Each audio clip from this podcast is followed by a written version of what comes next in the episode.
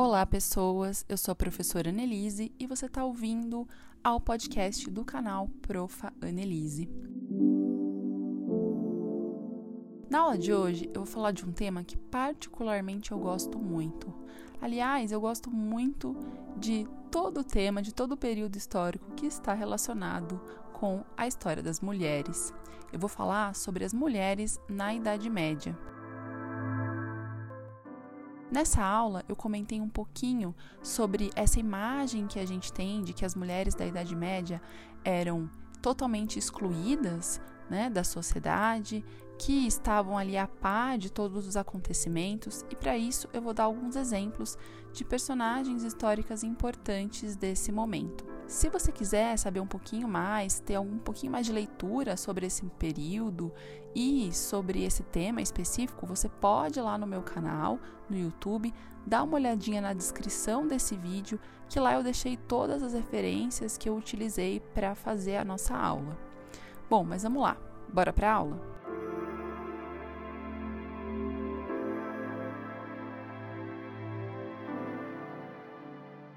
Começar a falar desse tema, é importante a gente pensar que a historiografia se concentrou em alguns temas que antes eram deixados de lado só aí em meados do século 20. Então, alguns temas como você falar sobre a história do trabalho, dos trabalhadores, você falar sobre história indígena, sobre a história daqueles que estavam à margem da sociedade, como as mulheres, por exemplo, esses temas se concentraram apenas com o um movimento novo da historiografia chamada Escola dos Anali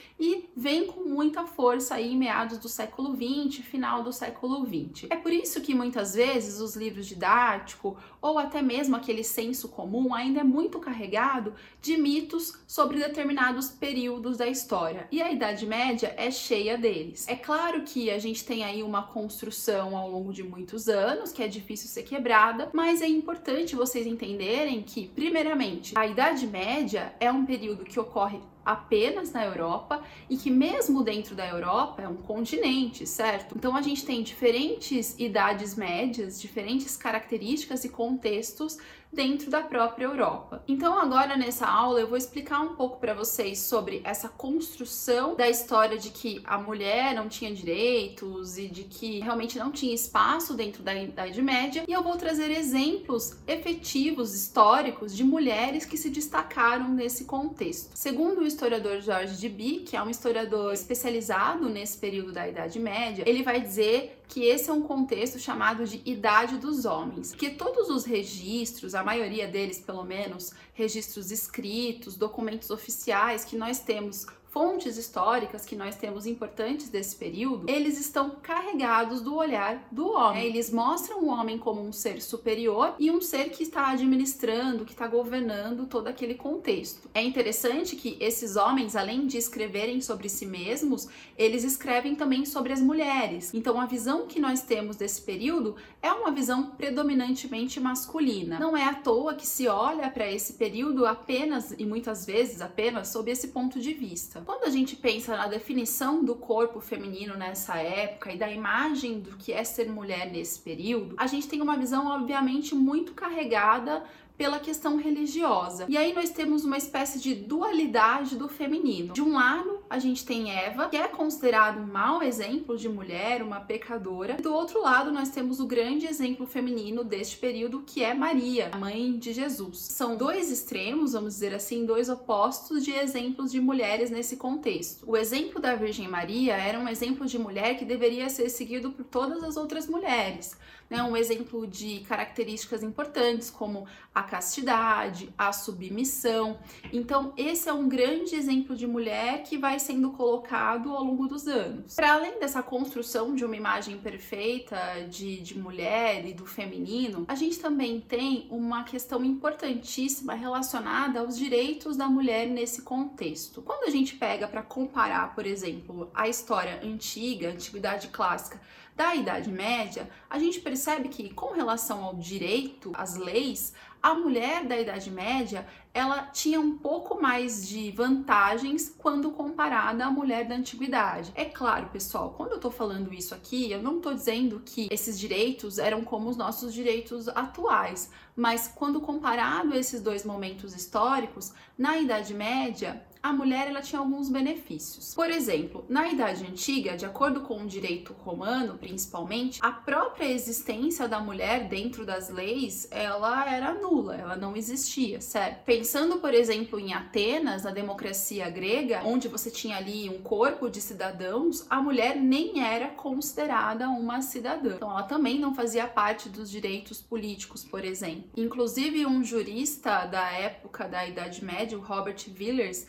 ele escreve sobre Roma antiga e ele vai dizer o seguinte: em Roma, a mulher, sem exagero ou paradoxo, não era sujeito de direito. Sua condição pessoal, as relações da mulher com seus pais ou com seu marido, são da competência da domus, da qual o pai, o sogro ou o marido são chefes todos poder, todo poderosos. Ou seja, a mulher não pertencia a ela mesma, a sua vida, aos seus direitos. Eles pertenciam ao pai ou depois ao esposo. E caso ela ficasse viúva, né, muito provavelmente se retorna ao pai ou a um parente homem mais próximo. Quando a gente entra então no período da Idade Média, algumas coisas aí vão se alterar. Comparando a Idade Antiga e pensando na Idade Média, a mulher começa a ganhar alguns direitos. Então, por exemplo, a mulher tem mais independência, mais autonomia para administrar os seus próprios negócios sem ter uma tutela aí do pai ou do esposo. Ela consegue também ter a propriedade de terra, ter o acesso à educação. Então, são algumas mudanças que ocorrem nesse período de transição entre uma época e outra. Obviamente que eu não estou dizendo aqui que todas as mulheres tinham essa possibilidade e esse acesso. Nós estamos falando, boa parte das vezes, de mulheres que pertenciam à nobreza, que pertenciam à elite da sociedade medieval. Mas isso já era possível, então já é um fato a se considerar. E mesmo quando nós pensamos em mulheres das classes mais baixas, como por exemplo as camponesas, cerca aí de 90 30% do trabalho ele era feito do campo para subsistência, como vocês já sabem. Aliás, se você ainda não sabe muito sobre esse período da Idade Média, tem um vídeo meu aqui sobre o período do feudalismo, ele tá bem completo. O fato de fazer com que essas mulheres, né, trabalhassem no campo, trabalhassem aí para sua subsistência, deu também a possibilidade de muitas delas trabalharem ali de forma autônoma, de forma independente. Muitas mulheres trabalhavam e tinham como administrar a sua propriedade e muitas profissões eram ditas como profissões unicamente de mulher, femininas. Então, por exemplo, o trabalho de uma artesã que cuidava e se especializava de partes mais finas de tecidos, como por exemplo a seda, então fazia roupas de seda, chapéus, tudo isso era considerado um trabalho voltado para a mulher, feminino. Profissões relacionadas à alimentação, por exemplo, como até a padaria na França, em alguns lugares do interior da França, eram profissões exclusivamente femininas. Além disso, as mulheres faziam parte do pequeno e do grande comércio no interior de alguns países, como a França, de novo, por exemplo, e isso fazia com que elas tivessem uma maior participação dentro da sociedade e dentro da própria economia em si. A família medieval não era uma família, por exemplo, da década de 50, em que a esposa fica em casa esperando o marido voltar do trabalho, certo? A família medieval, ela tinha como característica as mulheres, muitas delas no comando dessa questão toda da economia de subsistência, do trabalho no campo, ao mesmo tempo em que cuidavam dos filhos. Então já existia essa questão da dupla jornada nesse contexto. Além de cuidar dos filhos, elas faziam roupas, participavam da confecção do tear, faziam cervejas e quando o marido morria, se isso acontecesse, a mulher conseguia herdar esse negócio. É interessante entender também que a partir do ano 1000, esse período aí da Idade Média, as mulheres começam a aparecer em processos formais, sendo julgadas independentemente do marido. Então, elas respondiam pelos crimes supostamente cometidos, ou até mesmo por essa questão de herança de propriedade, sem necessitar de um marido, de um pai, de uma figura masculina. Pensando na nobreza, então, que é uma classe social mais alta e que esses trabalhos manuais eram considerados inferiores, a mulher, quando ela não trabalha, ela vivia numa espécie de ócio criativo, de um confinamento criativo. Para tentar sair, burlar essa situação, ela tinha uma saída. A saída era o convento, era entrar dentro de um ofício religioso. E essa estratégia foi muito utilizada e foi muito importante para que essas mulheres conseguissem a sua independência, a sua autonomia intelectual, inclusive. É interessante entender que essas mulheres, elas iam para o convento também como uma forma de escapar do casamento. Então, era uma possibilidade de desenvolver os estudos, de ter uma, um foco mais na questão intelectual, mas também escapar do casamento, que era algo comum e, e o objetivo, vamos dizer assim, dessa sociedade para todas essas mulheres, inclusive até o fato de ser obrigadas a terem filhos. Eu vou dar aqui alguns exemplos de mulheres que foram para conventos e que fizeram uma carreira religiosa importante inclusive liderando homens e trazendo e sendo destaque, né, trazendo destaque pelo fato de serem mulheres. Uma delas é a Santa Hilda de Whitby, uma inglesa que tem como destaque a fundação da abadia de Whitby e ela foi assim um destaque também por estar ali presidindo e administrando, inclusive homens religiosos. A Santa Hilda foi a responsável pela fixação dos costumes romanos quando a gente pensa na cristianização é, tirando ali os costumes celtas daquela região que viria a ser a Inglaterra mais à frente. Outro exemplo foi a Santa Hildegarda de Bingen. A Santa Hildegarda era especializada em várias áreas diferentes. Ela era filósofa, ela foi música, ela se dedicou às ciências naturais, enfim, ela era especialista em diversos estudos de áreas diferentes. Um outro exemplo é a Santa Catarina de Siena, que tem como destaque o estudo da teologia. A Santa Catarina, ela ela pensava na união do humano e do divino sob o ascetismo. Então é interessante porque geralmente quando a gente pensa em Idade Média, a gente sempre lembra dos filósofos homens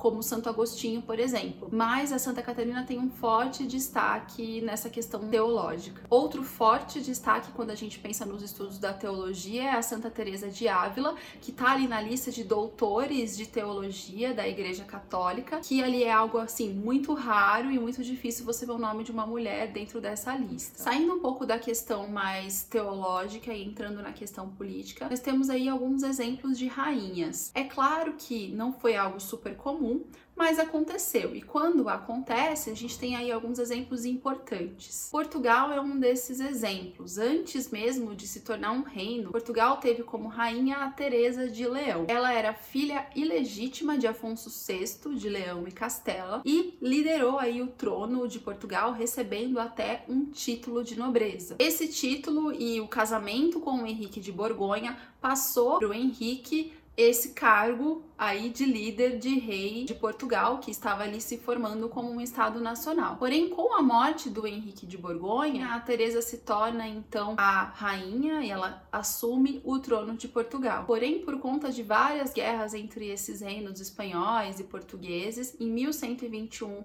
ela perde então uma dessas batalhas, ela se torna então uma vassala desses reinos espanhóis e posteriormente acaba perdendo o trono também para o seu filho. O seu filho, Afonso, que se torna então e é considerado o primeiro rei de Portugal. Mas muitos historiadores atribuem esse título a Teresa. A Polônia também teve ali como um evento fundador uma rainha nesse contexto. Considerada rainha ainda quando criança, a Edviges, ela toma então o trono e acontece um casamento entre nobres, como era muito comum nesse período. É importante notar que a Edviges ganha o título de rei da Polônia. Para vocês terem uma ideia da situação, desse símbolo, né, de chamar essa rainha de rei, na verdade, que era uma maneira de não terem dúvidas sobre o seu poder político. O casamento da Edviges com o rei da Lituânia vai fazer com que a Polônia e a Lituânia acabem com uma guerra de anos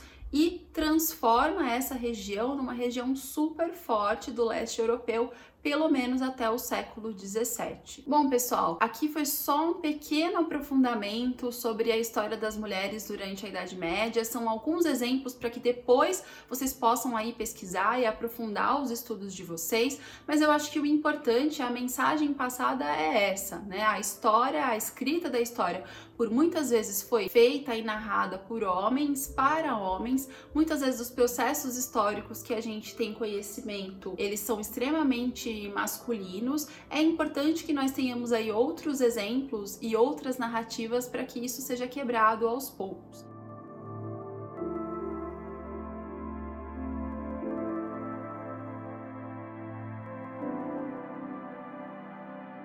Se você gostou dessa aula, você pode deixar o seu comentário, o seu retorno lá nas minhas redes sociais. Eu tô no Instagram e no Twitter como profanelise. E se você gosta também desse projeto, do podcast, se você gosta do canal, de tudo que a gente está aí lançando nas redes sociais, você pode também apoiar a minha vaquinha, o meu projetinho lá do site do Apoia-se a partir de qualquer valor, a partir de um, dois reais, você consegue apoiar o canal e fazer com que a gente possa cada vez mais levar o conhecimento histórico para outros locais. Então é isso. Até a próxima aula.